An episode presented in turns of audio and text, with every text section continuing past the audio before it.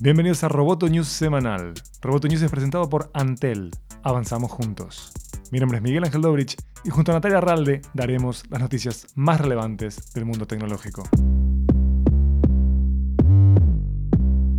Apple anunció un nuevo modelo de iPod luego de cuatro años sin hacerlo. La nueva generación de iPod Touch es básicamente un iPhone sin la función telefónica. La apuesta de Apple es volcarse a un público más joven con la oferta de contenido digital como música y juegos. Es más veloz, puede admitir llamadas grupales de FaceTime y aplicaciones de realidad aumentada. Apple también está utilizando el lanzamiento del producto para promocionar su próxima suscripción de juegos llamada Apple Arcade que anunció en marzo.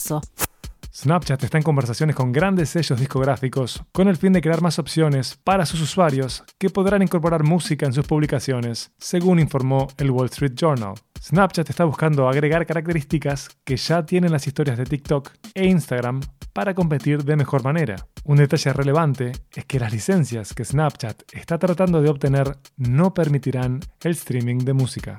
Al enfrentarse tanto a una demanda antimonopolio como a una investigación formal de la Unión Europea, Apple se defiende de Spotify y otros críticos que denuncian que la compañía otorga una ventaja injusta a sus propias aplicaciones. En un apartado especial de su web, Apple publicó sus principios y prácticas del App Store, donde sostiene que su tienda de aplicaciones es un sitio en donde todos ganan, la empresa, los desarrolladores y los usuarios. En la comunicación, Apple subraya no solo que la App Store representa y está abierta a todos los puntos de vista, sino también los procesos para revisar cada una de las aplicaciones, una tarea que según se explica recae en un equipo compuesto por sistemas automatizados y por cientos de personas. Apple sostiene que para autorizar una app se basa en cinco pilares, seguridad, desempeño, negocio, diseño y legalidad.